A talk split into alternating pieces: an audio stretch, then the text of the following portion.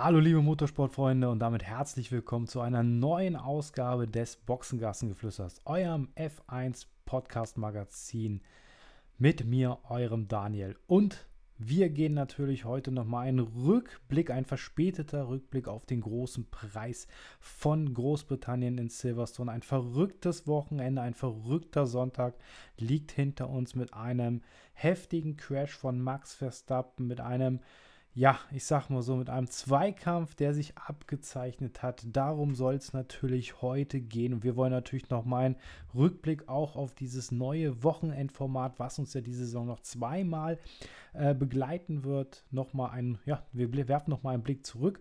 Und das werden unsere Hauptthemen sein. Natürlich der Crash zwischen Hamilton und Verstappen und natürlich nochmal das Sprint-Quali. Also Leute, bleibt dran. Gleich geht es natürlich weiter mit dem ersten Rückblick. Also bis gleich.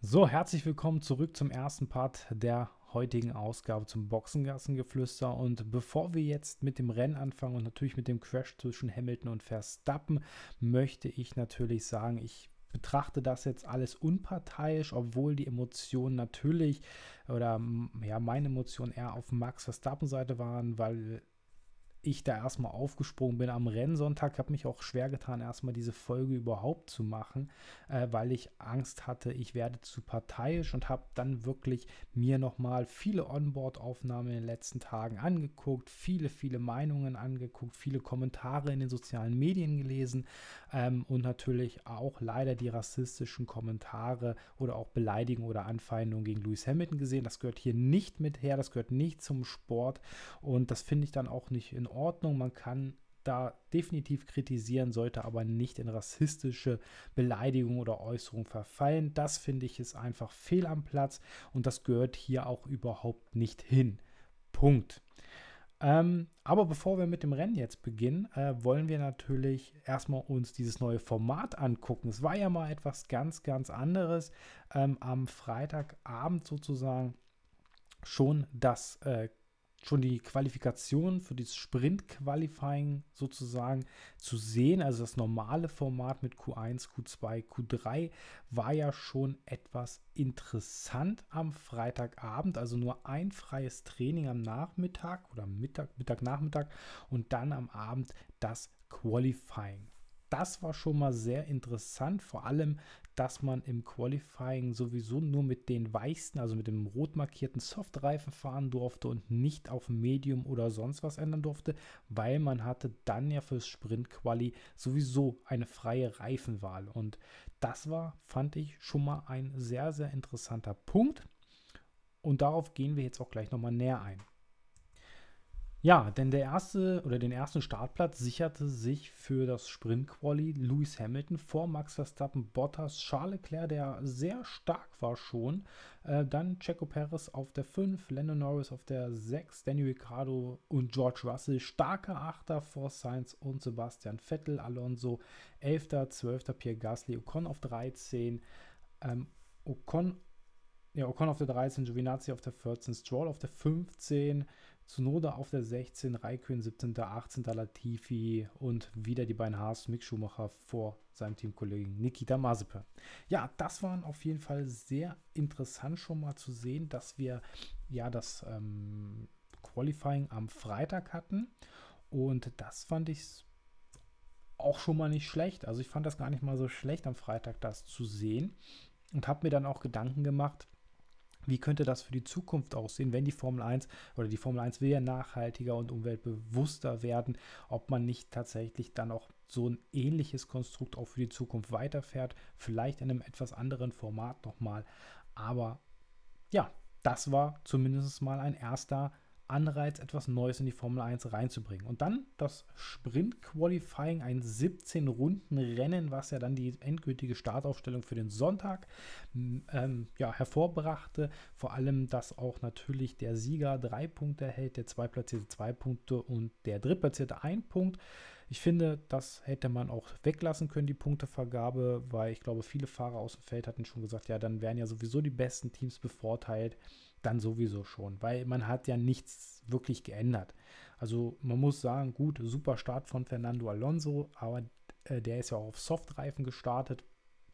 Genauso, ich glaube, Ocon und Kimi Räikkönen waren auf Softreifen unterwegs. Der Rest ist auf Medium losgefahren. Und da konnte man halt sehen, dass man halt schon taktiert hatte mit dem Reifen. Ähm, das war eigentlich ganz spannend zu sehen. Das hat auch schon Spaß gemacht, äh, sich das anzugucken. 17 Rundenrennen, jeder ist wirklich auf Vollgas gefahren, aber es haben nicht viele Zweikämpfe dann stattgefunden. Sebastian Vettel hat es versucht, hinter Alonso hinterher zu bleiben, der natürlich auch schon mit anderen Fahrern, äh, wie mit den beiden ähm, McLaren-Piloten, ja so ein bisschen Schlangenlinien auf Hanger Straight zu fahren, ähm, was natürlich eigentlich nicht erlaubt ist, die Linie aufzuwechseln, also den Windschatten da auch dann zu berechnen. Ähm, das war schon, ähm, Alonso hat das schon nah an der Grenze des Erlaubten gemacht und trotzdem sich super behauptet. Sebastian hatte keine Chance mit dem Aston Martin vorbeizukommen. Da hat man auch die Probleme vom Aston Martin gesehen. Ähm, das Hinterherfahren dann in den schnellen Kurven und dann auf der Hanger Straight war er einfach zu weit weg, um mit DRS dann vorbeizukommen. Dennoch dann am Ende die Top 10. Max Verstappen, Lewis Hamilton, Bottas, Leclerc 4., Norris 5., 6., Danny Ricciardo 7., Fernando Alonso 8., Sebastian Vettel 9., George Russell, der nur einen Platz verlor und Esteban Ocon auf der 10.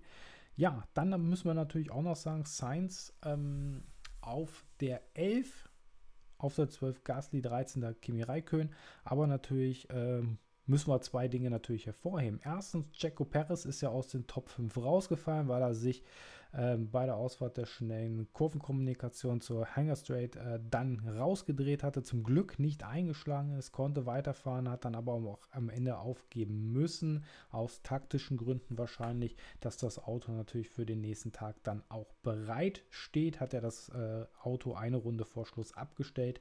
Von dem her alles legitim, ist er dann am Ende auch aus der Boxengasse gestartet. Äh, zum anderen muss man dann natürlich sagen, die Startphase zwischen George Russell und Carlos Sainz. Ja, ähm, Russell hat ja den Sainz sozusagen ein bisschen rausgeschossen, rausgeschoben, hat dafür ja eine Dreiplatz-Grid-Strafe gekriegt. Somit ist er ja dann von Platz 12, glaube ich, aus ins Rennen gegangen. Ja, fand ich ein bisschen hart, die Strafe, wenn wir es mal so sehen. Aber natürlich müssen wir mal die Strafen aus Österreich uns nochmal angucken. Und die waren ja genauso. Aber ich finde, auch Carlos Sainz hätte eine Strafe verdient verdient gehabt oder es wäre nicht unverdient gewesen, hätte er eine bekommen, denn für, fürs Zurückkommen auf die Strecke. Denn ich habe mir die Onboard-Perspektiven von Pierre Gasly und Kimi Räikkönen angesehen, die ja da auch auf die Strecke wieder kamen. Und Carlos Sainz kam da wirklich in einem relativ spitzen Winkel auf die Stra äh, Strecke zurück und dort mussten Gasly und Räikkönen schon ausweichen. Also es war schon gefährliches Zurückkommen auf die Strecke. Ähm, das hätte man besser lösen können und finde, so ein bisschen hätte man das auch bestrafen können im Nachhinein, denn es hätte hier auch durchaus ein Unfall passieren können. Da haben Gasly Raikön und ich glaube auch Stroll und Giovinazzi gut reagiert. Ich habe mir nur die ähm, Onboard-Aufnahmen von Gasly und Raikön angeschaut. Das war schon sehr, sehr knapp. Einerseits finde ich die Strafe für Russell ein bisschen übertrieben, wenn da außenrum kann man einfach nicht überholen. Ist zumindest meine Meinung. Äh, da muss man schon sehr, sehr viel Grip und auch, auch davor sein. Deswegen schwierig zu beurteilen, das Ganze gerade in so einer Startphase. Aber Strafen heutzutage werden sie sowieso schnell ausgesprochen und manchmal stimmen die Verhältnisse nicht. Und ja, am Ende hatten wir halt wieder einen Max Verstappen, der dann endgültig die Pole Position bekommen hat. Dann vor Lewis Hamilton und Valtteri Bottas, Charles Leclerc auf der 4. Und man hat gesehen, dass der Ferrari schon mithalten konnte. Also der war nur vier Sekunden hinter Bottas unterwegs. Das war schon mal, also nicht ganz vier Sekunden hinter Bottas. Und das war schon mal kein schlechtes, kein schlechtes Indiz dafür, dass er vielleicht sogar aufs Podium hätte fahren können. Norris und Ricciardo, die wurden ein bisschen aufgehalten durch Alonso. Dadurch etwas abgeschlagen. Ähm, ja, Bottas sechs Sekunden hinter Hamilton war auch etwas zu weit weg, muss man auch sagen. Ja, das war zumindest mal das Sprint-Qualifying. Also das war schon mal nicht schlecht, war interessant anzusehen, aber ich weiß nicht, ob es eine Zukunft in der Formel 1 hat. Ähm, aber da können wir, ja, oder da gehen wir gleich mal drauf ein, weil wir haben ja das gerade in der Besprechung. Und ich denke mal, man könnte dieses Sprint-Qualifying auch sein lassen und ähm, das Ganze anders aufziehen. Ja, ist halt immer die Frage. Aber wie man es macht, macht man sowieso falsch. Ich finde unser also das Qualifying-Format ganz gut. Natürlich muss man das dann darauf achten. Auf manchen Strecken, zum Beispiel Österreich, muss man hier natürlich dann sagen, hier so und so dürft ihr rausfahren, damit kein Aufhalten passiert, damit halt nicht so eine Situation zwischen äh, Vettel, Bottas und Alonso passiert. Als Beispiel, da muss man einfach noch korrigieren. Aber dennoch finde ich, dass man das Wochenende äh, Wochenendformat natürlich ändern sollte definitiv. Die Formel 1 will nachhaltiger, umweltbewusster werden und deswegen ist so auch mein Vorschlag, meine Idee gewesen, man streicht einfach den Freitag komplett und man fährt einfach nur ein oder zwei Trainingssitzungen am Samstag. Also man fährt Samstagvormittag eine Trainingssitzung, man fährt dann äh, Samstagmittag nochmal eine kurze Trainingssitzung. Insgesamt vielleicht, dass man 90 Minuten oder 120 Minuten Training fährt und dann am Nachmittag oder frühen Abend ein Qualifying im bekannten Qualifying-Format ausfährt und dann das Rennen am Sonntag. Somit hat man sich den Freitag gespart. Würde auch wieder eine Trainingssitzung weniger sein. Man hatte ja jetzt auch eine Trainingssitzung eigentlich weniger. Würde ja vielleicht reichen, 90 Minuten insgesamt oder auch 120 Minuten Training am Samstag zu machen. Dann das Qualifying und dann der Rennsonntag. Wäre so meine Idee dass man dann den Freitag auch hätte streichen können, um dann effizienter, umweltbewusster, nachhaltiger die Formel 1 gestalten zu können. Ist so ein bisschen meine Idee. Könnt mir ja gerne mal euer Feedback dazu lassen, was ihr von der Idee haltet, den Freitag, den Trainingsfreitag komplett zu streichen, dafür ein oder zwei Sitzungen am Samstagvormittag bzw. Samstagmittag zu machen und dann am Spätnachmittag, frühen Abend das Qualifying. Und dann am Sonntag natürlich das Rennen. Gut, das soll es erstmal zum Sprint Quali, zu diesem neuen Format gewesen sein. Zwei Mal haben wir das Ganze noch. Wir haben es in Monza und in Brasilien, glaube ich, noch. Auch äh, Michael Masi hat ja gesagt, dass man eventuell hier auch noch mal ansetzen wird und Verbesserungen machen wird. Man wollte ja lernen aus Silverstone. Mal gucken, ob es da noch mal eine Veränderung im Modus gibt. Vielleicht gibt es ja tatsächlich noch mal eine kleine ja, eine kleine Änderung und dann schauen wir einfach mal. Und nach einer kurzen Unterbrechung geht es dann mit dem zweiten Part, mit der Rennanalyse und natürlich mit dem Crash zwischen Hamilton und Verstappen weiter. Bis gleich.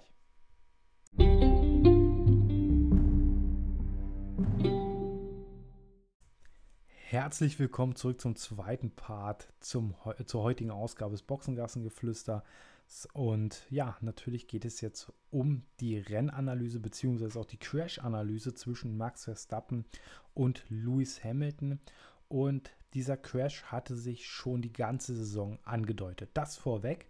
Wir haben schon enge Manöver in Bahrain gesehen, in Imola gesehen und auch in Portimao gesehen. Und die ganze Saison war es schon sehr, sehr eng, gerade bei den Startphasen zwischen den amtierenden Weltmeistern, Weltmeister und dem Herausforderer. Und dass es irgendwann in dieser Saison kracht, wussten wir alle. Und Silverstone, da war eine sehr, sehr aufgeheizte Stimmung. Schon das ganze Wochenende waren natürlich die Briten aus dem Haus, volles Haus in Silverstone. Alle konnten wieder ein Rennen sehen und wollten natürlich auch, dass der Lokalmatador Lewis Hamilton hier gewinnt. Also man hat das schon das ganze Wochenende irgendwo gespürt. Und dass Lewis Hamilton geschlagen wurde, nachdem er ja sich im Qualifying auf P1 gestellt hatte, dann im Sprint Quali geschlagen wurde von Max Verstappen am Start, war auch so ein Dämpfer. Und dann im Rennen hatte sich das angekündigt kein so guter Start von Max Verstappen, etwas besser Lewis Hamilton weggekommen und es hat sich ja die ganze Zeit angekündigt. Denn in den ersten Kurven war es ja ein Rad-an-Rad-Duell zwischen Verstappen und Hamilton. Dann über die erste Geraden sozusagen Richtung Woodlands war es ja schon sehr, sehr eng, wo man fast schon eine Berührung erahnen konnte. Vielleicht gab es da auch eine kleine Berührung rein. Hamilton steckte dort nochmal zurück und dann ging es natürlich Richtung Cops richtig ab durch die schnelle Kurve, die mit über 280 Sachen genommen wird. Ähm, durch die Gerade, durch die ehemalige Startzielgeraden, die man ja damals noch kannte, äh, ging es halt eng zur Sache. Und dann krachte es in der Cops Corner und Max Verstappen schlug mit über 51 G in den Reifenstapel ein.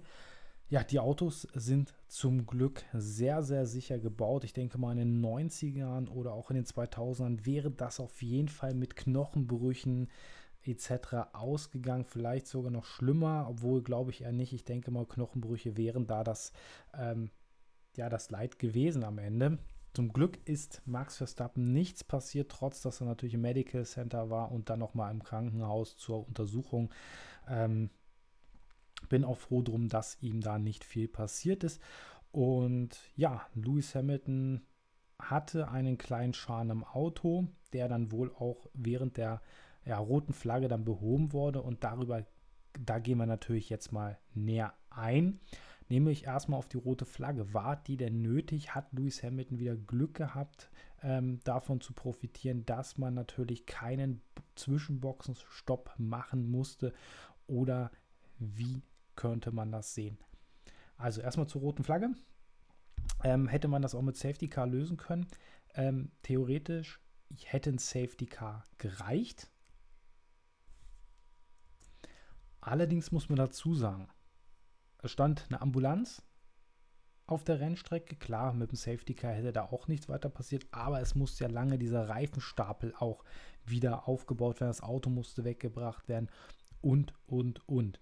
Deswegen wenn Reifenstapel ja äh, geflickt werden muss, wieder äh, für den Rennbetrieb bereit gemacht werden sollte, dann ist eine rote Flagge sicherlich richtig, denn es war ja eine Unterbrechung, die auch ziemlich lange dauerte. Ich glaube, fast eine Dreiviertelstunde haben wir dann auf einen Restart gewartet. Ähm, und das dann hinterm Safety Car hinterher zu fahren, ich glaube, das hätte keinen Sinn gemacht. Deswegen rote Flagge definitiv gerechtfertigt. Lewis Hamilton hat wieder natürlich davon profitiert, auch schon von der roten Flagge in Imola hat er ja großteils oder zum größten Teil prof, äh, profitiert, denn er war ja eine Runde nach seinem Fehler zurück und konnte sich natürlich da zurückrunden. Gut, da lag er auf Platz 2 nach diesem Crash. Leclerc, der große äh, oder Nutznießer dadurch, kam nach diesem Crash natürlich an Lewis Hamilton auch noch vorbei und war dann erstmal Erster. Ähm, dass natürlich dann am Auto gearbeitet werden darf, vollkommen richtig, ähm, würde jeder auch so ausnutzen. Hamilton hat halt wieder auch Glück im Unglück gehabt, dass das Auto auch nicht schwerer beschädigt war. Ähm, die erste Meldung war ja, dass Lewis Hamilton, wenn sie nicht die rote Flagge gehabt hätten, dass er ausgeschieden wäre. Äh, dann hat natürlich Mercedes auch diese Meldung zurückgenommen. Ja, Gut, kann man jetzt erstmal von Mercedes nicht viel sagen, weil die Äußerung von Mercedes, ich glaube, da kann man immer nicht viel Glauben hinterher schenken. Haben wir jetzt in den letzten Jahren ja schon gemerkt, was wäre, wenn passiert. Äh, sie haben sich immer nie als Favoriten gesehen und sind ja seit 2014 eigentlich unangefochten an der Spitze. Jetzt kriegen sie mal wieder ein bisschen Druck von Red Bull. Und das tut der Weltmeisterschaft auch ganz gut und sie sind auch unter Druck. Das hat man auch gemerkt, definitiv. Und jetzt gehen wir mal also die rote Flagge definitiv war nicht vermeidbar. Also sie kam zum richtigen Zeitpunkt. Das ist auch meine Meinung. Denn ansonsten hätte es wahrscheinlich mit der Reparatur viel zu lange gedauert und so lange wollte man sicherlich nicht hinterm Safety Car verbringen. Das ist nochmal meine Meinung. Jetzt zum Crash allgemein. Und der Crash-Hergang, wir kennen ihn alle, die Bilder kennen wir alle. Ähm, auch, dass Lewis Hamilton natürlich sehr weit außen äh, dann war, hätte natürlich viel, viel mehr Platz äh, nach innen gehabt. Und war es vermeidbar? War der Crash vermeidbar? Definitiv. Von beiden Seiten aus war er vermeidbar. Ähm, ich sehe es, wie Timo Glock es geschildert hat. Ich sehe die Schuldfrage hier mehr bei Lewis Hamilton. Ich sehe es nicht 60 zu 40, ich sehe es eher 70 zu 30 ähm, für Lewis, denn er war zwar daneben, aber er weiß ja auch ganz gewiss, dass wenn ich die Kurve nicht weiter innen fahre, denn die geht ja ziemlich stark nach innen, dann nach rechts weg und auch sehr schnell, dann rutsche ich nach außen und rutsche meinen Gegner rein. Und mein Gegner kann zwar zurückziehen, würde dann aber wahrscheinlich definitiv zu weit rauskommen, würde sich vielleicht auch drehen, man weiß es nicht, ähm, ne, was dann passiert hätte, sondern Lewis Hamilton wusste, er musste natürlich jetzt vorbei, ansonsten wäre vielleicht Verstappen weg gewesen. Er hätte sich aber da auch besser positionieren können für die nächsten Kurven. Vielleicht hätte es dann zum Erfolg geführt, weiß man ja nicht. Ne? Und deswegen ist das Ganze sehr, sehr schwierig. Aber für mich war es eher Lewis Hamilton, der es vermeiden hätte können. Ich habe mir die On-Port-Perspektive nochmal angeguckt. Lewis war gar nicht so weit innen, hätte viel weiter innen fahren können, so wie es dann später bei Leclerc ja gemacht hat. Ähm, und hätte auch zurückziehen können. Denn ich glaube, ein Max Verstappen hätte die Kurve nämlich nicht bekommen. So wie er da reingefahren ist, glaube ich einfach, weil er tatsächlich nicht richtig nach innen reingebogen ist. Für mich sah es so aus, als ob er tatsächlich nie an die Körbnähe gekommen wäre, wenn er da eingelenkt hätte, sondern schon etwas weiter außen gefahren wäre, dass er wie Charles Leclerc dann wahrscheinlich auf den äußeren Körb gekommen wäre und rausgerutscht wäre. Das glaube ich jetzt einfach mal. Das ist so meine persönliche Meinung und auch Theorie dahinter. Und man sieht ja in der Onboard-Perspektive von Max auch, er lenkt erst ein, dann macht er die Lenkung wieder auf, damit er nicht direkt innen ist, weil er vielleicht auch Lewis Hamilton erahnt hat oder auch gesehen hatte, vielleicht im Spiegel, man weiß es jetzt nicht, und macht es auf und gankt dann wieder ein, weil ganz gerade reingehen in so eine Kurve kannst du ja auch nicht.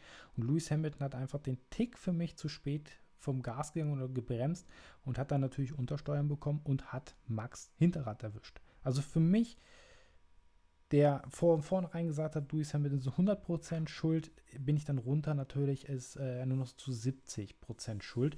Und ich fand Timo Glocks Erklärung da auch ziemlich simpel und auch ziemlich einleuchtend, wie er es erklärt hat. Und das, da bin ich der gleichen Meinung.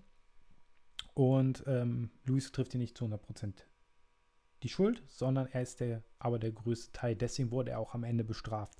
So, und jetzt muss man sagen, ist am Ende die Strafe gerechtfertigt oder hätte es als Rennunfall bewertet werden können? So, theoretisch ist es ein Rennunfall. Das passiert in der ersten Runde. Lewis Hamilton ist natürlich der große Nutznießer am Ende, holt am Ende die 25 Punkte trotz der 10 Sekunden Strafe. Aber, und das ist jetzt das große Aber, ist die Strafe jetzt am Ende gerechtfertigt, wenn man einen Kontrahenten bei hoher Geschwindigkeit in den Reifenstapel schießt. Ich will hier nicht von Absicht reden, definitiv nicht. Das ist eine Renn Rennsituation, das ist definitiv keine Absicht zu unterstellen. Das glaube ich auch nicht, dass Lewis Hamilton dort absichtlich seine Gegner ähm, ausschaltet sozusagen. Das glaube ich definitiv nicht. Der fährt hart, hartes Racing, das wollen wir ja sehen. Aber wir müssen das einfach mal vergleichen mit anderen Strafen. Und da finde ich das Strafmaß auch, wenn man eine Strafe ausspricht, zu gering weil es äh, trifft ja einen Mercedes-Piloten nicht wirklich hart. Zehn Sekunden. Das sitzt in der Boxengasse mit ab. Fast so lange hat auch Sainz seinen Boxenstopp gedauert, weil im Ferrari die Radmutter nicht abging. Oder drauf ging vielmehr. Ähm, und da muss ich ganz ehrlich sagen, 10 Sekunden ein bisschen wenig. Wenn man es bestraft, muss man das tatsächlich richtig bestrafen. Denn wenn wir jetzt einfach mal vergleichen, ähnliche Situation, anderer Ausgang ähm, im Sprint-Qualif zwischen ähm, Sainz und Russell. Russell trifft auch das Rad von ähm, Sainz und der fährt geradeaus, verliert auch viele Plätze. Am Ende kriegt Russell eine drei Plätze Gridstrafe. So, das mal als erstes. Dann das zweite Strafmaß, was ich mal vergleichen möchte, ist Raikönen-Vettel-Aktion in ähm, Österreich, wo in der letzten Runde es um nichts mehr ging, um keine Punkte mehr ging Raikönen in Vettel reinfährt, weil er ihn da wahrscheinlich nicht gesehen hatte. Und äh, Vettel weit zurückfiel, Raikönen auch. Und Raikönen hat, glaube ich, 20 Sekunden Strafe bekommen. Ähm, also für mich ist das Strafmaß viel, viel zu milde dann ausgefallen. Wenn man es bestraft, muss man es richtig bestrafen, damit man auch in Zukunft etwas mehr zurückzieht dann. Und äh, am Ende hat ja die Strafe auch keinem genutzt. Sie hat Ferrari nicht genutzt und sie hat Red Bull nicht genutzt. Mercedes musste am Ende ein bisschen mehr kämpfen und hat am Ende trotzdem gewonnen und 25 Punkte geholt und zwar aufgeholt. Auch auf Max Verstappen. Und vor allem auch in der Konstrukteurswertung.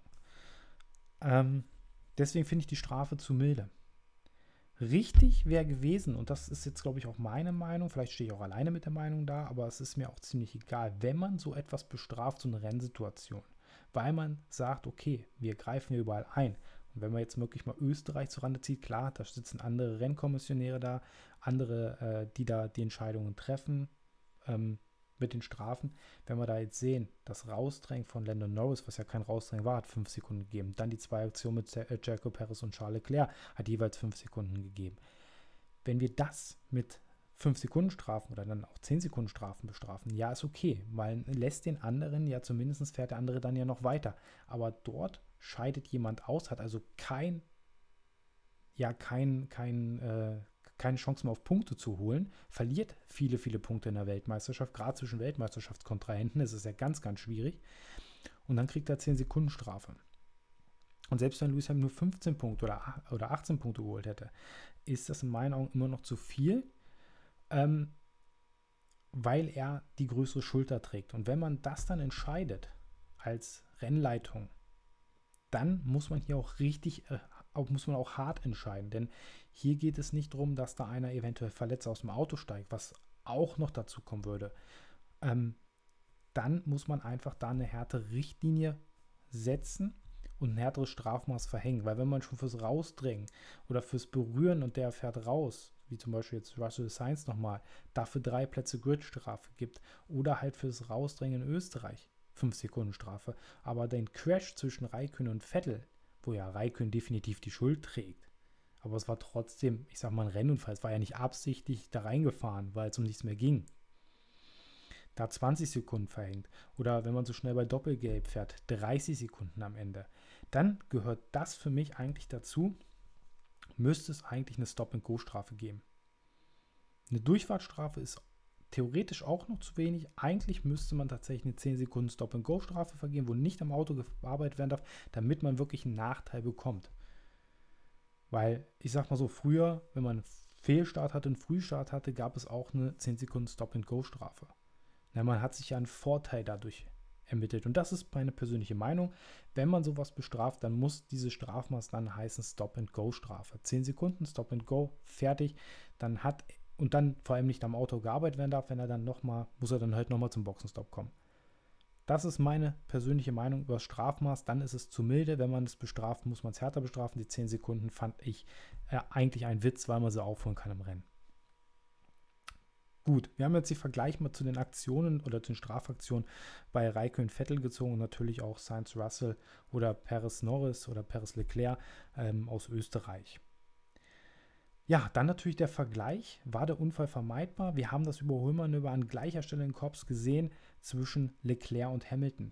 Und ich habe mir auch Bilder, Standbilder angeguckt und Leclerc und Verstappen fahren die fast identische Linie, vielleicht bis auf ein paar Millimeter oder Zentimeter nicht, aber sie fahren die gleiche Linie. Natürlich war der Kampf da anders, weil Leclerc hat nicht so hart verteidigt wie Verstappen, aber sie fahren ungefähr die gleiche Linie. Und Hamilton fuhr zwei unterschiedliche Linien. Und deswegen ging das bei Hamilton und Leclerc auch gut.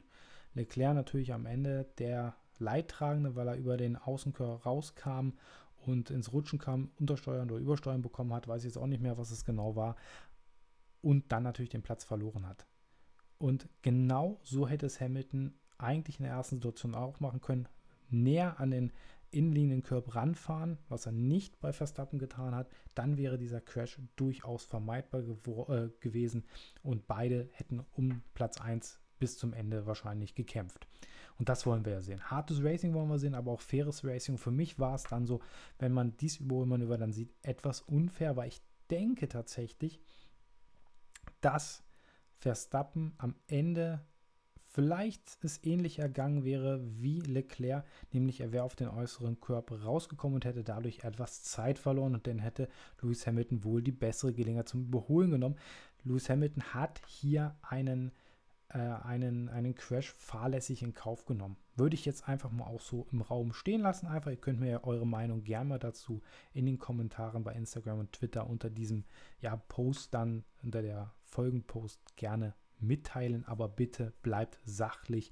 Wir haben jetzt genug ähm, von den jeweiligen äh, Lagern auch äh, ja, gehört. Dieses, ja, ich sag mal, die Kommentarspalten waren ja mit Beleidigungen und Hass und auch Rassismusvorwürfen zu Genüge da. Das wollen wir nicht. Wir wollen hier sachlich auch das Ganze diskutieren. Deswegen kommt diese Ausgabe ja auch erst zu spät, weil ich mir auch erstmal ein genaueres Bild aller Umstände machen wollte.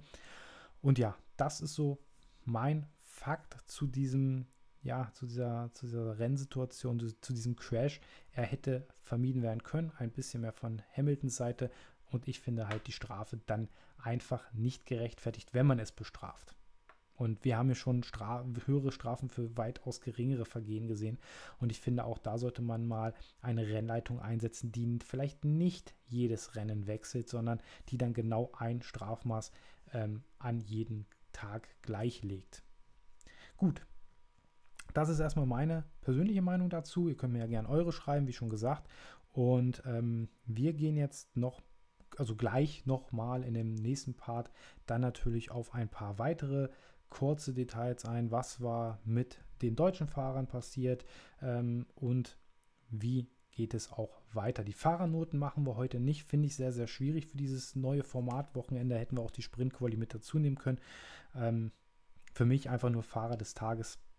Charles Leclerc, der hat mit einem eigentlich unterlegenen Ferrari das fast einen Sieg rausgeholt, dann noch zwischenzeitlich Motorenprobleme gehabt oder dieses Motor-Mapping-Problems gehabt, was am Ende nicht den Sieg gekostet hat. Einfach Mercedes war dann am Ende stärker auf den weißen Reifen und schade. Hätte mich auch für Ferrari und Leclerc tatsächlich auch mal gefreut, ähm, dass sie hier äh, die Punkte holen. Aber wir wollen gleich nochmal natürlich auf die deutschen Fahrer kurz eingehen und auf ein paar aktuelle News. Und ja, deswegen bleibt dran bis zum nächsten Part. Bis gleich.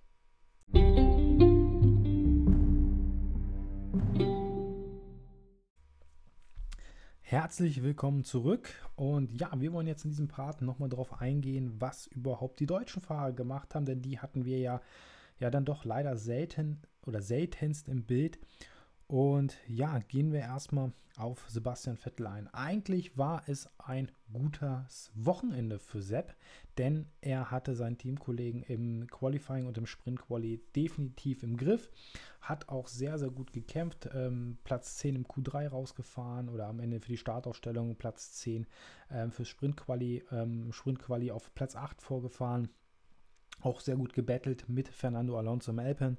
Er kam nur nicht vorbei, weil da hat man die ähm, Problematiken des Aston Martins gesehen, nämlich das Hinterherfahren in diesen schnellen Kurven. Da verlor Sebastian Vettel sehr, sehr viel Zeit, sodass er auf der Hanger Straight mit DRS nur rankam und nicht vorbeikam.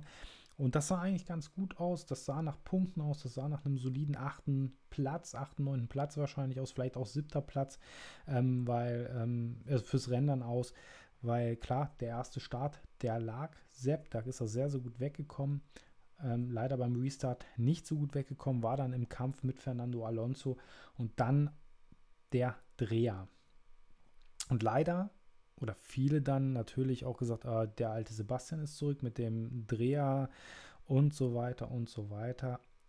Also ich sag mal so, die Reifen waren noch nicht so auf 100% Betriebstemperatur, würde ich jetzt mal meinen. Und da ist natürlich nicht die sauberste Linie, wo er fährt, wo er sich verteidigt. Und natürlich will er den Platz nicht unbedingt an Fernando Alonso verlieren. Es war einfach ein sauberes Duell, hat da keinen Grip gehabt. Die Reifen haben durchgedreht, es war kaum Traktion da und dann dreht man sich da weg. Also ich finde ganz normal in der heutigen Zeit, das kann mal passieren. Leider passiert es oft Sebastian Vettel, muss man ja leider auch mal sagen. Ähm, und dann hatte er natürlich mit den etwas, ja, sehr ramponierten Reifen schwer wieder ranzukommen und schwer vorbeizukommen. Vielleicht ist auch noch irgendwas kaputt gegangen, wo er über die Wiese gehoppelt ist. Man weiß es ja nicht, dass die Autos sind ja so anfällig teilweise auch an den äh, aerodynamischen Teilen ähm, und am Unterboden, dass man nicht weiß, woran es dann lag.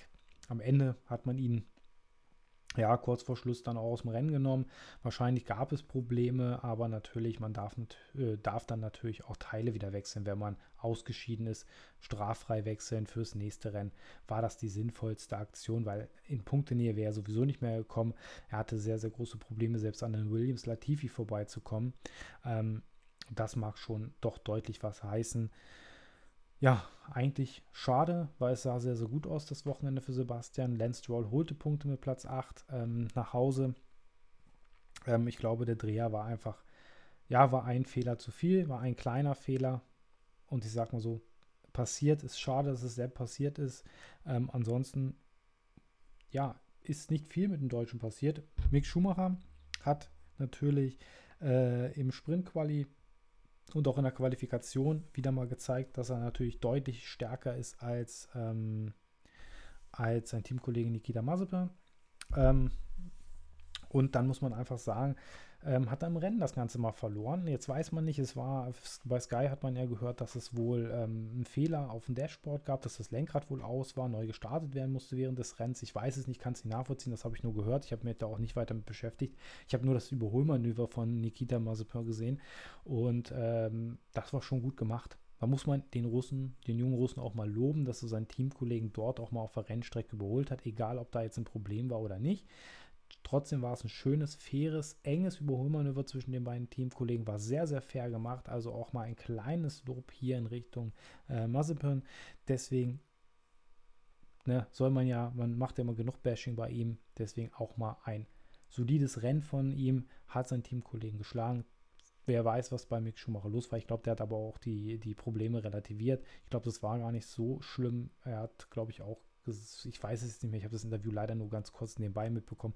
Ich glaube, der hatte auch eher den Fehler bei sich gesehen. Ähm, deswegen ist ja nicht schlimm. Daraus lernt auch Mick wieder. Am Ende war es ja nur Platz 18. Ich glaube, weil ja zwei ausgeschieden waren. Verstappen und Vettel waren die einzigen, die ausgeschieden sind. Deswegen nur Platz 18. Ja, hat mal gegen seinen Teamkollegen verloren. Ja, das war los mit den Deutschen. Nicht viel im Bild gewesen. Schade. Ähm, aber gut, auch so ist es mal, wenn die beiden nicht weiter vorne fahren, dann kann man auch nicht im Bild sein. Ansonsten, wer hat mich positiv überrascht? Das war natürlich Fernando Alonso. Der hat ein sehr, sehr starkes Rennen gefahren. Am Ende siebter, aber auch Danny Ricciardo auf Platz 5 hat mich überrascht. War natürlich 14 Sekunden hinter seinem Teamkollegen, aber ein sehr, sehr starkes Rennen gefahren. Charles Leclerc natürlich sowieso Fahrer des Tages. Fand ich am Samstag schon sehr gut im Sprint-Quali. Ähm, das war gut. Glenn Norris hat das Maximum rausgeholt, was war wirklich ging für den McLaren wahrscheinlich mit Platz 4. Ähm, Ocon auf Platz 9 war auch sehr gut. Lance Stroll natürlich auf Platz 8. Yuki Tsunoda holt einen Punkt vor seinem Teamkollegen Pierre Gassi, der nur auf 11 war. George Russell wieder mal stark im Qualifying, aber im Rennen dann doch keine so starke Pace gehabt. Schade. Äh, und die restlichen, ja, Raikön am Ende. Er hat sich schön mit Perez ähm, duelliert da, leider dann auch gedreht. War sehr, sehr eng, aber auch Checo Perez hat sich dieses Wochenende nicht mit Ruhm bekleckert. Klar, man hat ihn am Ende für die schnellste Runde geopfert, dass Hamilton einen Punkt weniger holt. Vollkommen taktisch richtig. Aber äh, ja, der Dreher ähm, der Dreher aus Chapel raus war halt so ein bisschen, oder aus Beckets vielmehr in Chapel rein, ja, war so ein bisschen die Kurvenkombination, äh, war eigentlich ausschlaggebender Punkt, dass er von ganz hinten starten muss, beziehungsweise das Boxengasse starten musste. Ähm, war einfach nicht gut gemacht von Sergio und da muss er auf jeden Fall wieder ein bisschen rankommen, auch an seinen Teamkollegen. Ähm, ja, das fand ich ein bisschen schade. Ansonsten hat er sich auch sehr, sehr schwer getan, die, ähm, die Alphas zu überholen. Da hat er sich also das ganze Rennen über schwer getan, hier dran vorbeizukommen. Also auch der Red Bull im Hinterherfahren nicht so top aufgestellt oder vielleicht lag es auch an Checo selber. Man weiß es nicht. Also sehr, sehr schwierige Situation in dem Rennen. Ähm, am Ende, klar, ist er nur 16. geworden, weil er nochmal einen Boxenstopp hatte, um die schnellste Runde zu holen. Das hat er erfüllt. Mehr war auch nicht drin an diesem Wochenende dann für Red Bull Racing, weil Max Verstappen mehr ausgeschieden ist. Ja, Ansonsten gibt es zu dem Wochenende nicht mehr viel zu sagen. Außer dass natürlich jetzt ganz großer Beef zwischen Mercedes und Red Bull Racing herrscht. Also es herrscht der Funkstille nur noch über Interviews zu hören. Und meine persönliche Meinung ist dazu auch, ja, da hätte tatsächlich viel mehr passieren müssen von beiden Seiten aus. Also ich kann schon verstehen, dass man äh, nicht Mercedes den schwarzen Peter in die Schuhe schiebt, sondern Lewis Hamilton ähm, hier natürlich beschuldigt, weil er vielleicht auch eine Verletzung billigend in Kauf genommen hat von Max. Ähm, aber ich glaube, das war keine Absicht, sondern ich glaube, klar, das kann passieren. Deswegen ist ja auch der Formel 1-Sport so gefährlich. Und wir haben ja auch schon in der Vergangenheit schwere Crashs gesehen. Erinnern wir uns nur an Grosjean, wo es auch eine unabsichtliche Berührung an den Reifen gab, wo vielleicht auch Grosjean ein bisschen mehr Schuld dran hatte, weil er rübergezogen ist und dann war Danny Quert halt da. Und dann dieser heftige Einschlag mit dem Feuerunfall kam. Und ja, das muss man einfach mal relativieren, das Ganze. Und das ist halt, glaube ich, das Schwierige gerade. Und 51G ist schon heftig. Also ist ordentlich durchgerüttet worden. Max Verstappen, laut Medienberichten, war ja auch sehr schlecht. Deswegen kam er ins Krankenhaus durchgecheckt und dann kam, wurde er entlassen. Aber das Verhältnis zwischen Jos Verstappen und ähm, Toto Wolf ist ja auch sehr, sehr angekratzt. War eigentlich ein relativ freundschaftliches Verhältnis, wenn ich das tr trotz der Rivalität so gesehen habe dass man sich respektiert hat und auch miteinander geredet hat, ganz normal. Ähm, ist jetzt natürlich ein bisschen eingefroren, weil Toto Wolf hat hier keine Schuld gesehen, hat seinen Fahrer natürlich verteidigt, was ich okay finde, aber auch keinen, kein wirkliches Wort über Max Verstappen verloren. Ähm, da ist schon sehr, sehr angespannte Rivalität, glaube ich, jetzt zu merken. Und jetzt merkt man auch erst richtig, dass das noch ein heißer WM-Kampf wird. Jetzt wird der wirklich auch mental ausgetragen, wirklich Psychospielchen ausgetragen. Ähm, und wir müssen uns einfach daran gewöhnen, dass wir wahrscheinlich noch öfter hier zwischen dem einen auch einen Crash sehen werden, weil Verstappen wird jetzt definitiv auch die Messer weiter auspacken oder die Ellbogen breiter machen, um hier natürlich Lewis Hamilton zu schlagen. Und ich hoffe, dass Max ähm, in Ungarn wieder der Alte ist und nicht irgendwie einen Knacks da mitbekommen hat. Aber ich glaube, Max ist mental da sehr, sehr stark und ich glaube auch, dass der um jeden Preis dieses Jahr Weltmeister werden will. Nämlich zum Abschluss mit Honda. Ja, also es ist schwierig, schwierige Situation gerade zwischen den beiden. Wir haben die Interviews ja alle mitbekommen zwischen Christian Horner, äh, Dr. Helmut Marko und natürlich Toto Wolf. Und am Ende muss ich sagen, bin ich ein bisschen enttäuscht von Mercedes. Man hätte hier ein bisschen feinfühliger auch sein können. Ich glaube, dann wäre auch der, der Hass, der jetzt gerade so in vielen sozialen Medien gegen Mercedes herrscht, auch geringer. Man hätte hier mehr Anteilnahme natürlich auch äh, erwartet. Und vor allem von Lewis Hamilton hätte ich das mehr erwartet, weil seine Aussage, was ich so mitbekommen habe, ist ja, er wusste ja gar nicht, was mit Max passiert ist. Er hat ja nur ein Handybild gesehen und es gibt eine Kameraeinstellung und er guckte auf den Monitor und da sieht er den Crash tatsächlich von oben. Hm, war so eine Bildeinstellung, die ich gesehen habe. Äh, ich glaube, am Montag oder am Dienstag habe ich das gesehen. Ähm, von, ich glaube, Sky Italy habe ich es gesehen. Ähm, da hat man das dann wirklich gezeigt, dass hier Lewis Hamilton von dem Crash wusste und das war während der roten Flagge. Ja, okay. Max ging es nicht gut, kam ins Krankenhaus. Lewis Hamilton wusste nichts, hat, nicht, hat sich natürlich erkundigt, was ist mit Max. Kam die Antwort, er ist ausgestiegen. Mehr wusste man aber auch nicht. Ich denke mal schon, dass die Kommunikation hätte besser laufen können zwischen zwischen ähm, Mercedes und Lewis Hamilton. Und dann diese Feierszene äh, mit der Ehrenrunde, dass man diesen Sieg so ausgekostet äh, hat. Okay, es ist das Heimrennen. Ich kann das verstehen. Das ist für jeden etwas Besonderes, sein Heimrennen zu gewinnen. Lewis Hamilton hat es jetzt, glaube ich, zum achten Mal geschafft. Ähm, ist ja auch alles in Ordnung. Trotzdem gehören für mich diese Bilder gerade nicht hin, wenn einer deiner Hauptkonkurrenten noch zu dem Zeitpunkt im Krankenhaus ist und nicht weiß, wie der Gesundheitszustand gerade aussieht. Egal, ob der jetzt aus dem Auto ausgestiegen ist oder nicht, weil es hätte ja tatsächlich irgendwo ein kleiner Knochenbruch hätte sein können. Ähm, Wirbel, Timo Glock hat das ja auch mal erzählt, dass er ja auch sich schon mal ein Wirbel gebrochen hat im Formel 1 Cockpit und so weiter bei seinem Crash. Und dann hätte vielleicht auch Max Verstappen gar nicht in Ungarn starten können. Und solche Bilder finde ich dann doch gehören da nicht mit hin. Da muss man ein bisschen demütig sein, ähm, weil man hat hier gewonnen, weil man seinen Konkurrenten ja sozusagen, ich sag mal in Anführungsstrichen, rausbefördert hat. Ähm, auch wenn es eher eine Rennsituation war, nicht absichtlich war, aber doch etwas fahrlässig in Kauf genommen hat. Fand ich nicht so schön, die Bilder persönlich weil ich glaube, umgekehrt, aber auch umgekehrt, also wäre das jetzt Max Verstappen gewesen, der Lewis Hamilton so in die Bande geschossen hätte in Sanford und er dann so gefeiert hätte, ne, will ich genauso wenig sehen. Na, ich als Fan zumindest. Ich glaube, Lewis Hamilton will das auch genauso wenig sehen. Aber ich denke mal, auch solche Situationen wird es jetzt kommen und da wird es sicherlich auch sozusagen die Revanche oder die Rache geben. Und ich hoffe einfach, dass Verstappen, wenn das wirklich die gleiche Situation umgekehrt in Sanford passieren würde, vor dem orangenen Meer sozusagen, ähm, dass man dann nicht so feiert, sondern nicht sich auf das gleiche Niveau begibt wie dann Lewis Hamilton und die britischen Fans, sondern dass man dann einfach demütig ist. Und das wünsche ich mir zumindest, sollte dies der Fall eintreten bei Max, egal ob das jetzt in Sanford oder in Spa zum Beispiel ist oder bei dem nächsten Rennen, dass man sich darüber freut, dass der Gegner ausgeschieden ist, ähm, sondern einfach demütiger ist, wenn man gerade auch in diese Kollision mit verstrickt wurde. Wenn der Gegner natürlich ausgeschieden ist wegen einem eigenen Fehler, dann ist das was anderes, wenn dem dann nichts passiert ist. Ja, das ist zumindest meine Meinung über die Feierlichkeiten. Ich habe es mir dann auch tatsächlich auch nicht mehr angesehen, weil klar war irgendwie, es hat irgendwie nicht ganz gepasst. Irgendwie war dieses Rennen nicht stimmig für mich, aber es wäre genau umgekehrt genauso gewesen, auch wenn ich kein großer Lewis Hamilton-Fan bin. Ich bin zwar, ähm, ich, äh, oder ich finde ja, seine fahrische Klasse unumstritten. Er ist ein klasse Fahrer, aber er sitzt, muss natürlich dazu auch im sehr guten Auto sitzen oder im guten Auto sitzen, um das auch ähm, rüberzubringen. Und trotzdem bin ich jetzt nicht, also nicht, ja, ist Luis Hamilton jetzt nicht der Sympathieträger und oder ich bin auch kein Fan von ihm, aber dennoch muss man einfach die Leistung anerkennen.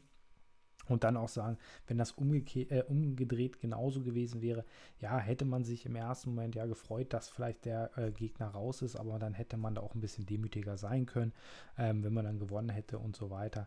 Und das hätte ich mir von Mercedes und Hamilton einfach auch gewünscht, weil die sind so erfahren, so erfolgs, ähm, erfolgsverwöhnt gewesen, dass man da einfach auch hätte demütiger sein können.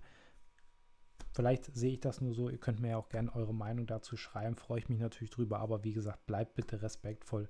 Wir können hier gerne sachliche Diskussionen machen. Vor allem keine rassistischen Beleidigungen. Die gehören hier wirklich nicht in den Sport und gar nicht erst in meinen Podcast. Solche Sachen werde ich dann natürlich auch weitergeben.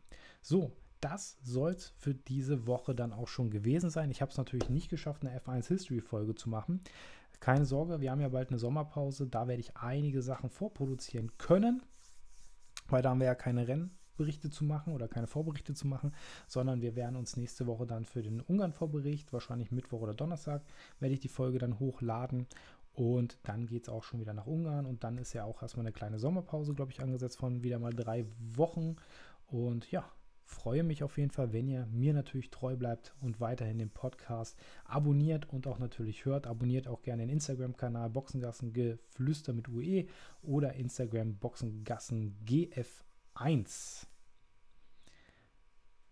Genau, das soll es erstmal gewesen sein. Und ich wünsche euch jetzt auf jeden Fall noch eine schöne Zeit. Bleibt gesund und dann hören wir uns nächste Woche wieder. Macht's gut.